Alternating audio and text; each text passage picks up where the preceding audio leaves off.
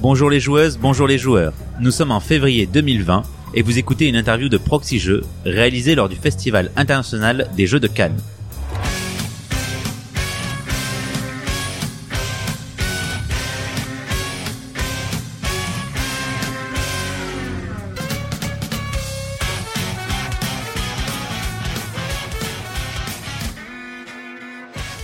Je suis Astien et je suis accompagné de Twin. Bonjour Twin. Bonjour Astien. Et nous accueillons aujourd'hui Théo Rivière. Bonjour Théo. Bonjour. Et pour commencer ce segment, on va faire une un petit questionnaire pour mieux apprendre à te connaître, ce qui, ce qui est compliqué parce que on te connaît déjà, on t'entend partout, euh, c'est- c'est une grande célébrité. Alors c'est des petites questions. Pour toi, le jeu c'est plutôt vidéo ou plateau? Un plateau. C'est plutôt en famille ou entre amis? Entre amis. C'est plutôt Contrario ou Puerto Rico? Ah, c'est dur ça. c'est Puerto Crario. Ah ouais, d'accord. ouais. Est-ce que c'est plutôt la mécanique d'abord ou le thème avant tout Généralement, je dis la- le thème avant tout, mais The Mind me, me force à dire la mécanique en fait. Est-ce que c'est plutôt en boutique ou avec financement participatif En boutique, un million de pourcents. euh. Vraiment le groupement des boutiques ludiques dans mon cœur euh, pour toujours. C'est plutôt rangé verticalement ou horizontalement Attends, parce que c'est c'est pas tant ma ludothèque comment les ranger que le bon mot horizontalement. Et c'est Ouais. plutôt avec un thermoformage ou avec des ziplocs? Ah ça, je m'en fous parfaitement. Ah Vraiment, euh, tout me va très bien euh, tant que c'est bien rangé et que c'est euh, facile à mettre en place en fait. Ok, ça marche. Donc Théo Rivière, cette année, t'arrives sur Cannes avec pas mal de jeux chez pas mal d'éditeurs. Hein. On peut citer euh, The Loop qui est en proto chez Catch Up Game, Flame Gumlin qui est chez Yellow en ce moment même, Monster Café chez les, Lumberjack, c'est les- chez les Lumberjack, euh, et bien sûr aussi euh, Draftosaurus qui est à la sélection de l'As d'Or. Ouais. Comment euh, t'as accueilli cette petite sélection? Ah, euh, bon, on était très contents. Il y a un vrai truc de. En fait, c'est chouette d'être valorisé et que le jeu soit mis en avant. Quoi. Il y a, un... il y a une espèce de truc dans notre cœur qu'il faut qu'on arrive à combattre. C'est euh, donc là, on est avant les résultats. Donc si on perd ce soir, bah en fait, on n'a pas vraiment perdu. Quoi. On fait quand même partie des quatre jeux qui ont été mis en avant, euh, qui est un peu dur. Ça met un petit peu de stress sur euh, bah, est-ce qu'on va gagner, qu'est-ce qui va se passer, etc. Après, je suis assez euh, client de la sélection Hmm. d'une manière générale. D'ailleurs, dans les dans les trois catégories, mais euh, j'aime vraiment vraiment beaucoup Littleton. Oriflamme m'a vraiment fait l'effet quand il a été dans la section de Ah putain, j'avais oublié mais c'est bien Oriflamme, c'est vrai que c'est un très bon jeu, c'est cool de l'avoir dans la sélection. Je suis passé un peu à côté de mes parties de Fiesta de los Muertos mais euh, force est de constater que ça plaît à vraiment beaucoup de gens et que ça a vraiment un beau succès et que les gens s'amusent. Donc il y a un vrai truc de euh, cool bah euh, cette sélection elle est belle et je suis content d'en faire partie quoi. Donc euh, donc c'était plutôt un tout petit peu de stress parce que j'ai quand même un peu envie de gagner à la fin et ça me ferait plaisir en tout cas mais mais surtout un petit truc de chouette ça fait ça fait chaud au cœur quand les gens reconnaissent que ton boulot il a été de qualité donc euh, donc non c'était c'était cool On a aussi The Loop. C'était un proto dont on a vu beaucoup de photos pendant très longtemps. On a euh, un peu l'impression que c'est un jeu qui, qui est porté depuis longtemps avec euh, des essais, des échecs, des réessais et peut-être une réussite. Est-ce que euh, c'est un jeu qui, qui arrive en phase finale, qui est très très bon, qui va être excellentissime? Bah, j'espère ça mais euh, en tout cas ouais c'est le c'est de mon boulot le jeu le plus gamer que j'ai pu faire Ouais. Et euh, le développement le plus long et le plus complexe Ouais. Ah, en partie parce que les catch-up en fait ils ont vraiment mis les mains dans le cambouis de ouf parce que j'avais pas tant l'habitude et ils nous ont euh, cassé le jeu et cassé la gueule euh, plusieurs fois quoi de vraiment de dire euh, bah, vous étiez content là ça marchait bien hein, mais en fait je suis sûr qu'on peut faire encore mieux donc regardez on va douter sur chaque petit point de règle et, euh, et donc ça fait un truc qui est euh, en tant qu'auteur qui est euh, compliqué aussi à gérer de euh, à la fois un espèce de truc d'ego de se dire bah non c'est mon jeu il est comme ça Mhm. et un truc un peu des fois de oh non les gars j'ai envie que ça sorte maintenant j'en ai marre quoi. Mais en même temps à chaque version qu'on a fait et ils ont amené vraiment beaucoup à chaque version la version était meilleure que la précédente. Donc il y a un espèce de truc où ils nous ont sorti de notre zone de confort et ils nous ont empêché d'être euh, des auteurs un peu feignants qui disent ouais bah ça marche c'est vraiment chouette quoi donc on n'a pas besoin d'aller plus loin. Euh, ce qui fait que j'espère et je croise les doigts mais à la fin on a fait un truc qui est au moins euh, euh, bichonné et poli jusqu'au bout quoi on est on est vraiment allé dans nos retranchements et on a poussé le jeu dans ses dans ses derniers retranchements aussi euh, pour s'assurer que ça soit le mieux possible D'accord. alors après, c'est quand même une expérience de jeu qui est euh, qui est complexe parce que c'est un jeu euh, un peu dur, euh, Ouais. à la fois à prendre en main au départ et c'est un coopératif euh, difficile à gagner, ce qui nous tenait à cœur parce que bah moi j'ai été euh, élevé et biberonné à Ghost Stories et à Ghost Stories, putain, il a fallu que je joue un certain nombre de fois avant de d'envisager de gagner une partie et j'adore cette sensation. Et Max avec euh, Maxime Rambourg, donc mon co-auteur qui a fait Big Book et aussi un coop vraiment très dur. Donc on avait vraiment cette volonté de faire une expérience de jeu riche et compliquée Et, euh, et j'espère que les gens euh, passeront le pli de bah là on s'est fait défoncer par le jeu, mais on a envie d'y retourner parce que on veut on veut réussir à gagner. Quoi. Et disclaimer, si vous écoutez ça a posteriori, on, on peut gagner à The Loop, hein, vraiment, c'est vraiment possible. Du coup, c'est c'est prévu coupe pour quand là où, où les catch-up euh, ont encore repoussé en disant ouais non, euh, Normalement, il là nous on, faut a, encore 24 mois. là on a une date qui est fixée et qui n'a pas bougé depuis euh, au moins six mois, qui est Excellent. euh, septembre ou octobre de cette année. D'accord. Donc D'accord. euh, un peu avant SN pour que SN ça soit déjà un peu sorti. Ouais. Et euh, Simon Caruso qui fait les illustrations avec euh, brio d'ailleurs. hein, je suis très très fan de ce qu'il fait graphiquement là, c'est très joli. Euh, a bien bien mis les pieds dedans et donc on commence à en voir le bout aussi. Là je pense que le jeu il est illustré à 60-70% donc euh, on commence à s'approcher de la vraie phase finale. D'accord. Même si j'espère que les joueurs qui vont jouer là pendant le fige euh, et qui vont faire des retours à catch-up vont pas nous donner envie de tout rechanger à la fin. Il y a toujours un petit risque. Et donc tu, tu disais que c'était un jeu plus gamer que ce que tu fais d'habitude. Donc le, le point de comparaison c'est Ghost Stories ou c'est c'est c'est encore plus gamer que ça? C'est est-ce que c'est de l'expert moins, du familial plus plus, euh, C'est chiant, ça. de l'expert plus moins? Non, je pense que le comparer à Ghost Stories ou à Big Book of Madness, c'est des bons, des bons points de comparaison. Il y a un Ouais. petit peu de règles. Il faut l'appréhender, mais surtout, il y a un vrai truc de, c'est pas facile de bien jouer. Et donc, bah, ça demande un peu de, ouais, il y a un côté un petit peu casse-tête, je pense. Euh, ce qui fait que ça le rend un peu moins accessible qu'un petit jeu. Euh, Je vais pas jouer avec des enfants de 7 ans à The Loop, quoi, c'est assez certain. Après, en termes de densité des règles, c'est quand même un jeu euh, principalement sur une mécanique de card driven. Et donc, bah, tout est écrit sur les cartes. Donc, une fois qu'on a appréhendé ce langage et qu'on sait comment ça marche, il n'y a pas tant de règles à retenir que ça. Donc, euh, accessible au niveau euh, difficulté des règles en elles-mêmes, mais dans l'appréhension des, mécaniques un peu plus compliquées que d'autres. Mais j'ai hâte, hein, ça va être bien. Tu disais que euh, il faut savoir justement en tant qu'auteur euh, des fois écouter son éditeur et euh, aller modifier son petit bébé, son jeu. Est-ce que c'est quelque chose que tu as beaucoup eu l'occasion de, faire? Après, tu fais beaucoup de co-autariat, donc c'est vrai que t'es jamais tout seul, donc c'est jamais que ton bébé à toi. Mais est-ce que c'est quelque chose que tu as l'habitude de faire justement de retravailler un jeu entièrement avec un éditeur? Pas tant que ça, parce qu'il y a plus tant d'éditeurs qui font du vrai gros développement euh, maintenant, je trouve, sur le paysage ludique euh, francophone. Après, c'est marrant que tu soulignes le co-autorat, parce que ça marche aussi un peu comme ça. Il y a un vrai truc de... Bah, euh, si je prends Corentin parce que je fais beaucoup de jeux avec lui, Mhm. bah des fois je fais un truc et il aime pas et il me le dit directement et bah moi il faut que je me dise bah le truc que j'ai fait que j'aimais bien, bah lui il aime pas et donc bah on va pas le garder. Et ça ça m'a vachement appris de ouais de douter dans le sens positif des choses, de me dire bah ma mécanique elle est pas elle est pas acquise, euh, il y a peut-être des trucs qui vont bouger et il faut pas que je sois toujours euh, complètement satisfait en me disant bah non euh, c'est comme ça, ça bouge pas, moi je suis content et de, de camper sur mes positions.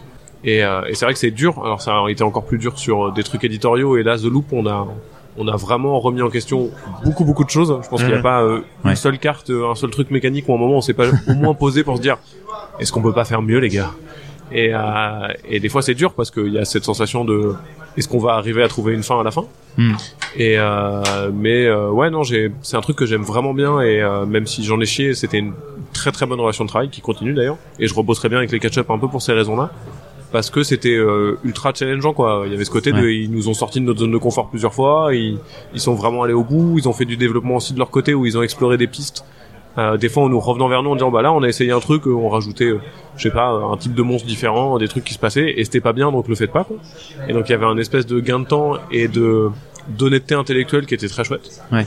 et, euh, et à la fin ouais c'est c'est agréable d'être un peu bousculé pour faire un meilleur jeu quoi. Donc euh, donc pour le coup c'est à la fois chiant parce que c'est dur et à la fois cool parce que à la fin je pense que ça fait euh, de moi à la fois un meilleur auteur d'une certaine manière et ça fait un meilleur jeu surtout à la fin Totalement. ouais.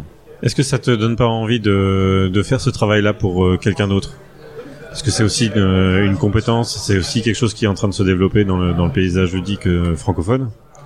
Euh, apporter cette, euh, ce recul-là, ce challenge-là, euh, est-ce que c'est quelque chose qui, qui, qui t'intéresse, euh, qui, que tu ambitionnes?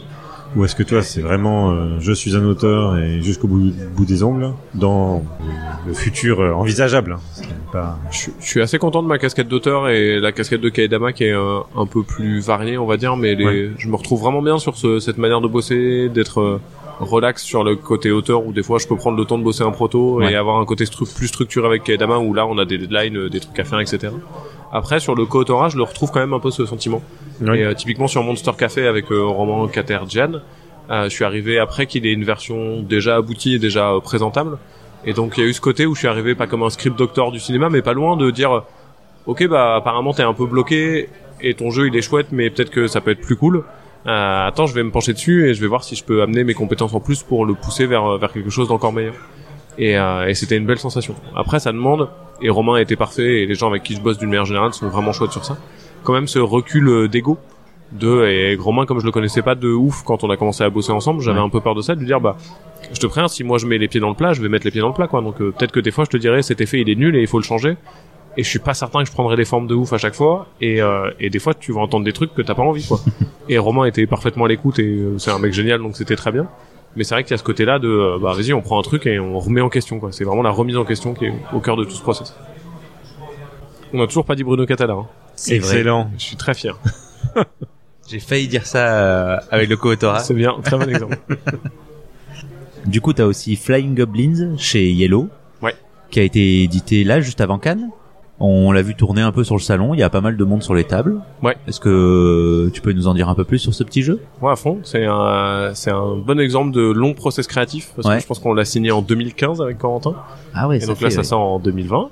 Ah, ça a été très, très, très, très long. Pourtant, c'est, euh, mais c'est intéressant aussi sur le développement parce que ça a été, euh, je sais pas, au congèle chez Yellow pendant longtemps. Ils l'avaient signé, ils avaient envie de le faire, mais c'était pas au planning et ils ont pris le temps de, je sais pas, de, d'avoir envie de le faire à 100%. Mhm. Donc pendant très longtemps, on n'a rien fait avec Corentin, ce qui fait que le moment où euh, il y a 6-7 mois là, un peu plus même, il a fallu qu'on s'y remette parce que ça allait sortir, bah on savait plus jouer. Et c'était assez rigolo en fait de ressortir un proto et de dire merde, on joue comment déjà à Flying Goblin? Ouais, Je sais plus, attends. Et il y avait un espèce de truc qui euh, euh, nous a fait du bien aussi à tous les deux, c'est euh, quand on a rebossé dessus, on a eu plein de nouvelles idées. En partie parce que bah c'était euh, d'un coup c'était plus à chaud et donc on avait un peu laissé reposer le truc. Et je pense en partie aussi parce que bah on avait tous les deux 5 ans d'expérience de plus et c'était Mm. assez gratifiant, tu vois. Je, on s'est, on s'est, euh, je me souviens que Corentin était à la maison, on a fait une session de boulot et on s'est senti plutôt bien à la fin. Il y avait ce côté de non, c'était plus facile qu'avant, non? Ouais, putain, on est bon en fait. Ouais, c'est pas mal, on a progressé en tout cas, c'est cool quoi. Et c'était une vraie très très belle sensation. Après, c'est un jeu qui est très particulier dans son, dans ce qu'il présente aux joueurs, parce que c'est un jeu de dextérité plutôt pour adultes et avec un peu de réflexion. En partie parce que je suis un fan incroyable de euh, Dungeon Fighter, de Ouais. Cranio Création, enfin, de Horrible Guild maintenant. euh, qui est un excellent jeu et que je trouvais qu'il y avait pas grand chose qui ressemblait à ça sur le marché quoi des trucs euh, il y a Flip Chip qui est sorti depuis chez de Ken Klenko chez Renegade Oui. que j'aime bien d'ailleurs euh, même si c'est pas trop que la rejouabilité était au top mais on s'en fout Euh, et j'avais vraiment on avait vraiment envie quand on a commencé Flying Meeple qui est devenu Goblin d'avoir une expérience de jeu de cet acabit et euh, là j'ai rejoué du coup avec les boîtes et euh, les vraies boîtes et je me suis vraiment bien amusé j'étais content de me dire putain c'est le genre d'expérience de jeu que moi j'ai envie de jouer Mhm. mais je suis pas certain qu'elle corresponde à tout le monde. Donc j'ai, euh, je suis très content de la sortie. Je suis plutôt content du boulot de Yellow. Il y a quelques trucs qui m'embêtent un peu sur l'édition, mais c'est des petits détails euh, à la con que tu vois quand t'as le nez dedans et qu'on fera peut-être évoluer sur une prochaine édition. Euh, des, des profondeurs de punch, ce genre de, de Ouais. petites conneries graphiques, quoi, vraiment très léger. Euh, mais euh, j'ai un peu peur que les gens ils aiment pas en fait. Vraiment, il y a un truc de je sais qu'il y a des gens qui vont passer à côté de ce qu'on voulait dire parce que j'ai vu des gens jouer et balancer les gobelins euh, très très vite sans trop Ouais. réfléchir. T'as Et- peur qu'ils s'arrêtent à ça? Ouais, et quand tu joues comme ça, ça marche pas. Ouais. Et vraiment, il y a un côté de et ça serait dégueulasse parce qu'il faut pas faire ça, mais j'ai envie de presque de faire un petit article qui dit s'il vous plaît jouez comme ça et vous allez plus vous amuser. Ce qui est une très mauvaise chose hein, parce qu'il faut que les jeux ils se Oui. ils suffisent à eux-mêmes. Et pour l'instant, j'ai eu plutôt des retours de gens qui m'ont dit ah on a joué, on a fait ça ça ça. Et je me suis dit, parfait, c'est comme ça qu'il faut jouer, c'est cool. Vous avez bien saisi le propos, mais je sais que ça va pas être le jeu qui va qui va être le moins clivant quoi. Très très très clairement, il y a des gens qui vont détester ce jeu parce que Hmm. c'est de la dextérité et que c'est un peu bizarre. Mais j'espère, il y a des gens qui vont peut-être adorer en se disant putain, euh, j'avais besoin de ce genre d'expérience de jeu et je l'avais pas dans mes étagères. Totalement, oui, oui c'est vrai que c'est un, un style un peu décalé, comme tu dis, il y en a pas 50. Enfin, des jeux de Pichenette, il y en a pas mal quand même. Ouais. Qui, qui arrivent aussi là euh, bientôt euh, chez certains éditeurs, mais des jeux un peu décalés comme ça où ça va pas être de la Pichenette, ça va être du lancer. C'est vrai que moi, boîte, oui, toi. et je trouve vraiment que la dextérité c'est pas une compétence qu'on doit réserver que aux jeux pour enfants quoi. Mhm. J'ai pas joué à la vallée des Vikings là de Wilfried et Marie chez euh, chez Abba, mais qui euh, qui a l'air d'être un bon exemple de très bon jeu de dextérité pour enfants. Euh, mais en fait, euh, bah moi je m'amuse quand je fais tomber, quand je fais du bowling ou quand je fais tomber des trucs ou quand je lance des machins. Donc euh, j'ai envie qu'on me propose des expériences de jeu qui soient pas juste 5 minutes débiles, qui est pas le cas de la vallée des Vikings, hein, mais de, de juste bah je fais des petites pichenettes, tac tac tout, c'est fini. Et j'ai envie d'être euh, Catacombe est un bon exemple. Mais c'est vrai qu'il y a plus de trucs en pichenette. Je pense à bah, Catacombe, mais là, on est sur du jeu quand même beaucoup plus lourd. Ouais. En... Mais je suis content qu'il y ait des, des gros jeux un peu lourds avec euh, une méca centrale de dextérité. Quoi. Ouais. Je trouve que c'est, ouais, je sais pas, j'aime bien en tout cas. Et en tant qu'auteur, comment on, comment on gère que, qu'un jeu soit, enfin, qu'un- qu'une idée de jeu soit, au- soit au frigo comme ça pendant 5 ans? On se dit pas, euh, Bon là, ça fait deux ans. On est peut-être en train de passer à côté d'une mode ou. Euh... Un peu. Surtout que Flying euh, Meeple à l'époque, on avait un autre éditeur qui était intéressé. Ouais. Et c'était un éditeur qui est plutôt connu pour être un peu lent dans ses process. Et avec, je me souviens, avec Corentin, on s'est dit, bah, ouais, on va le signer chez Yellow parce que l'autre, on l'aime bien, mais il va mettre vraiment trop longtemps à le sortir. bon, bah, c'était le mauvais choix. Euh, en toute sincérité, le moment où Yellow s'est mis au travail, c'était euh, pratiquement le jour même. C'était assez étonnant en termes de coïncidence. Où nous, on avait envie de leur passer un coup de fil pour leur dire, bon, bah, les gars, là, ça a pas avancé depuis trois ans. Vous voulez pas le faire en fait, donc euh, dites-le nous et on récupère nos droits et on le signe ailleurs et c'est pas grave. Et, euh, et vraiment, je pense que j'ai écrit une mail. J'ai dit à Corentin, tu peux le relire. Et ce jour-là, on a reçu genre un mail de Xavier qui dit, hey, je suis sur Flying Goblin, euh, j'ai un- j'ai plein d'idées, je vais faire ça, ça, ça, ça, ça. euh, désolé, je vous ai pas trop tenu au courant, mais j'ai bossé dessus ces deux derniers mois. Il y avait ce côté de, ah bah cool en fait, beau, beau timing les gars quoi. Mais il y a un moment où ouais, on, on a cru qu'en fait, euh, bah, c'était au placard pour toujours et qu'ils Ouais. avaient regretté et qu'ils voulaient pas le faire. Ce qui était pas le cas, hein, c'était juste qu'ils étaient débordés et, Ouais. euh, et parfois il y a un proto qu'on chasse un autre, il y a une nouveauté qui arrive. Il y a aussi des auteurs qui ont des attentes euh, plus rapides. Nous, on est peut-être pas assez chiant avec Corentin. où On n'a pas dit bah les gars, ça sort dans deux ans, autrement euh, c'est mort quoi. Et donc bah des fois les protos ils arrivent, il y en a un autre qui chasse l'autre.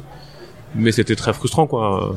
Surtout parce que c'est encore une fois pas un jeu sur lequel on a des attentes euh, de vente démentielles, même si j'adorerais que ça touche un public et que on en vende plein plein plein à la fin et que tout le monde soit content. hein. Mais c'est vraiment un truc où euh, ça fait partie de ces jeux de cœur quoi. Il y a on- D'accord. Là, quand on a reçu nos boîtes avec Corentin, tout le monde est là, on s'est dit putain, j'ai reçu mes exemplaires d'auteur, je vais jouer à Flying Goblin, c'est trop bien quoi. Il y a des jeux, je les reçois et je suis genre, ouais, j'en ai un peu marre là, j'ai trop joué, euh, j'ai trop joué, j'ai pas envie de faire une partie là tout de suite quoi. Flying Goblin, j'étais vraiment excité comme un enfant de me dire, trop bien, je veux jouer à ce jeu quoi. Encore une fois, sans prétention, hein, pas pour Mm. dire que le jeu est incroyable, mais parce que bah, c'est vraiment une expérience de jeu que j'avais envie d'avoir. Ouais. Et donc, euh, bah, on, ouais, non, on était un peu déçus euh, pendant pendant le pendant cette espèce de frigo. Et c'est vrai que quand c'est arrivé et quand ça s'est relancé, c'était euh, pour le coup une belle sensation de Ok. ah ouais, enfin, quoi, ça y est, cool. Et avec justement euh, ta double casquette euh, auteur et Team Kaidama, maintenant la Team Kaidama vous êtes bien lancé, ça fait deux ans maintenant que vous Ouais, existez. Est-ce que ça t'arrive à avoir un planning à un peu du temps, t'arrives à bien caler les deux? Ou est-ce qu'il y en a un qui prend vraiment plus de place que l'autre? Non, c'est clairement le bordel. Euh, entre autres parce que je suis pas le mec le plus structuré du monde aussi. euh, Je crois que tu en Je avais déjà parlé au micro l'année dernière. C'est possible, ouais. euh, Kaedama prend toujours un peu plus de temps que mes proto perso. Ah, Après, j'ai essayé de, de me redégager du temps, pas de travail pour bosser sur mes proto perso, et de retrouver ce côté de, oh bah là, je vais faire un petit proto ou je vais avancer sur un truc, mais j'ai pas d'objectif et juste je me fais plaisir. Euh, dernièrement, j'ai fait une très belle boîte de proto où j'ai fait une boîte avec des tiroirs, euh, des aimants et tout. Où je me suis défoncé à faire un très beau truc en carton. Ça servait à rien, je le savais, mais c'était ma petite activité du euh, jeudi soir où j'étais calé, j'avais mon carton et j'ai essayé de retrouver un peu ce côté un peu euh, candide du moment où c'était pas mon boulot et où euh, bah trop bien je fais un proto et si je le signe pas à la fin bah je m'en fous et si jamais le jeu il marche pas bah je m'en fous aussi et juste euh, je me suis fait plaisir quoi. et j'ai retrouvé un peu cette sensation là cette année Ouais. même si bah Kaidama on a des deadlines en fait quoi donc euh, Mm. s'il y a un truc qu'on doit finir pour juin bah on peut pas le finir pour juillet donc euh, un proto perso je peux toujours me dire bah je le présenterai pas à Cannes cette année mais à Cannes de l'année prochaine quoi. Donc, euh, forcément Kaidama prend toujours le pas sur les sur les, les trucs les plus urgents Il y a pas de nouveaux participants euh, prévus pour euh, pour la team Kaidama non non vraiment pas parce que Ça reste 4.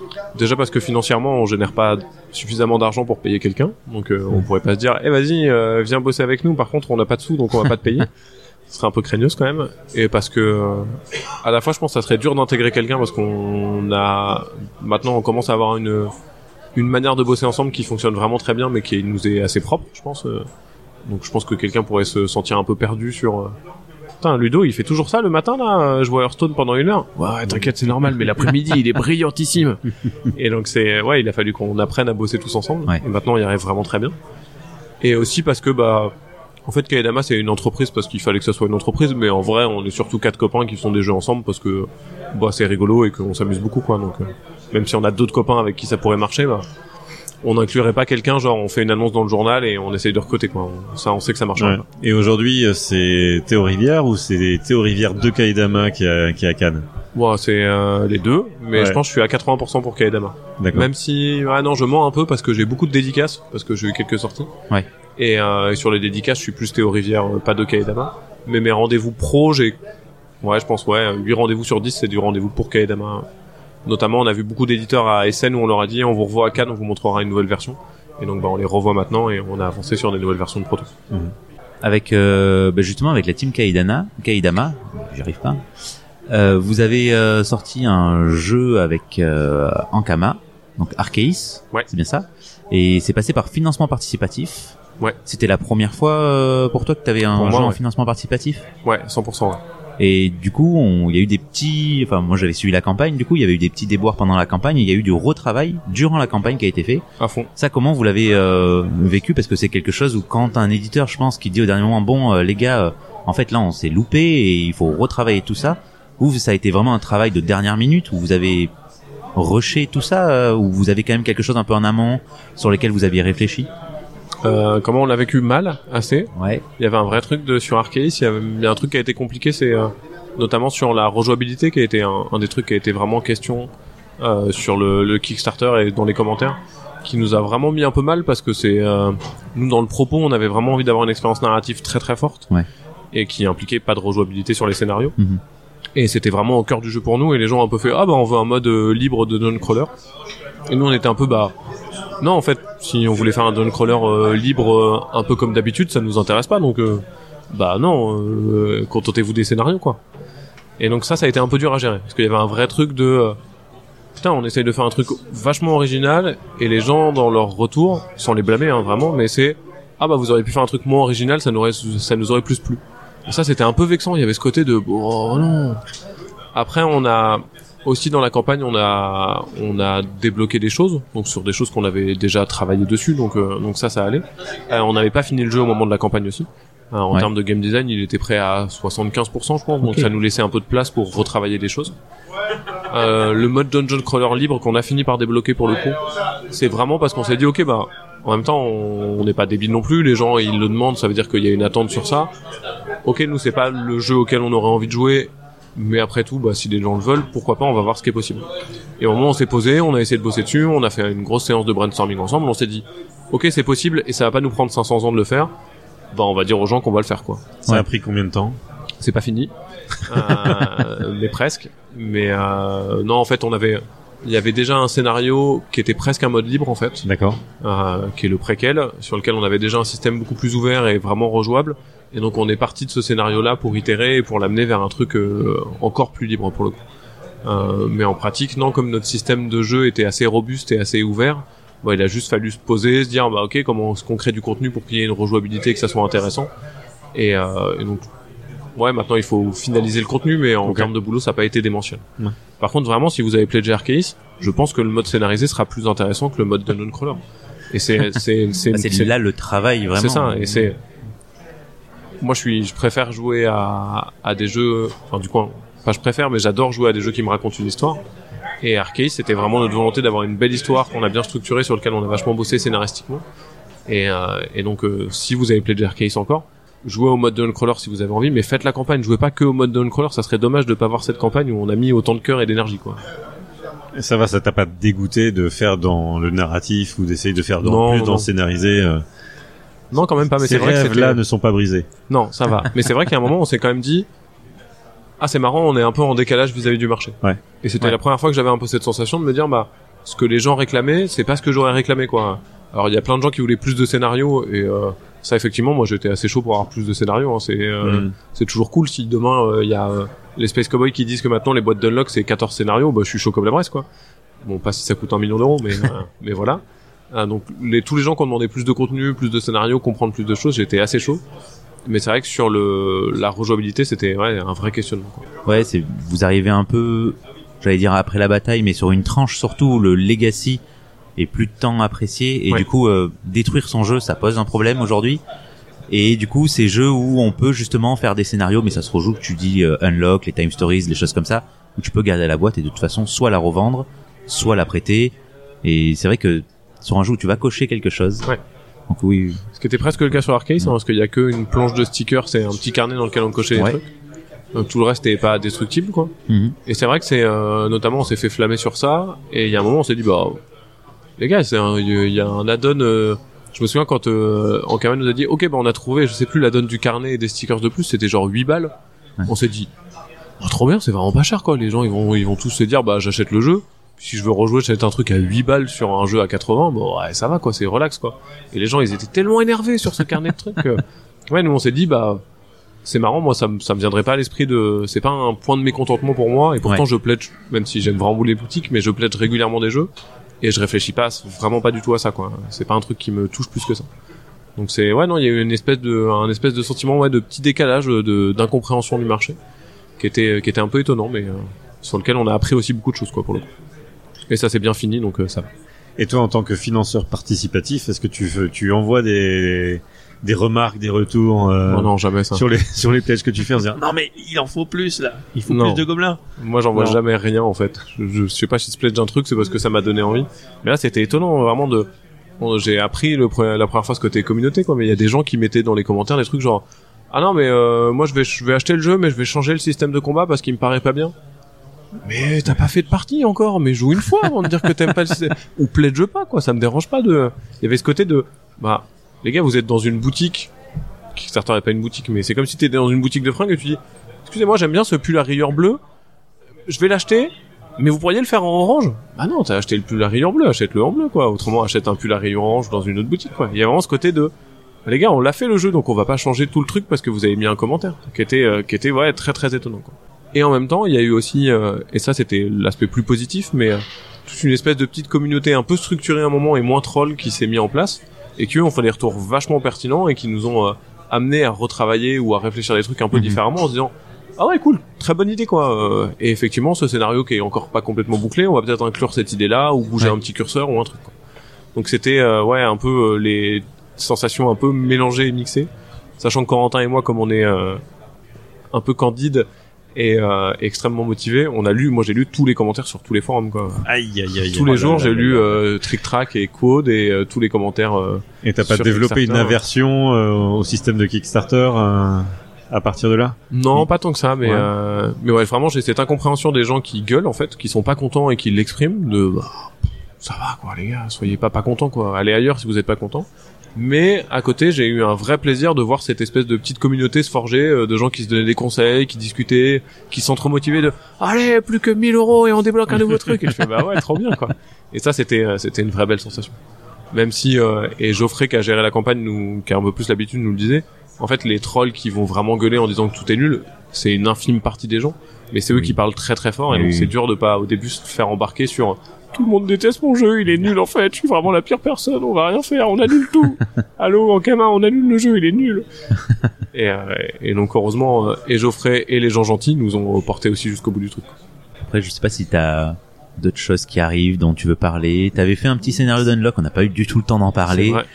Est-ce que t'as d'autres scénarios qui arrivent sur Unlock? Est-ce que t'en as proposé euh, au Space euh? Euh, J'en ai deux sur lesquels je bosse, Ouais. mais qui sont pas encore montrés ni aboutis, donc on verra. On quoi. verra. J'aimerais bien, mais mais c'est beaucoup beaucoup de travail et c'est un truc, c'est un bon, une bonne activité du, du jeudi soir euh, en tant qu'auteur, parce qu'il y a un côté où c'est du boulot qui est euh, qui est peu garanti en fait.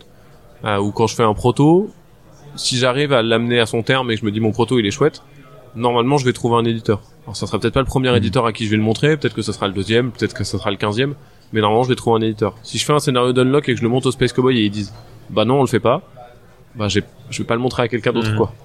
Donc il y a un côté un peu frustrant de se dire ok est-ce que j'investis tout ce temps Ouais, et toute clairement. cette énergie dans un truc Hmm. mais en même temps sur le premier on s'est tellement amusé, c'était tellement chouette que euh, bah là sur les deux sur lesquels je bosse il y a re ce petit plaisir là et ce côté de bah je le fais si ça marche pas je m'en fous et si ça Ouais. marche trop bien ça sera très chouette quoi. donc euh, et c'est assez agréable comme sensation de au final pas avoir tant d'enjeux et tant de pression Ok.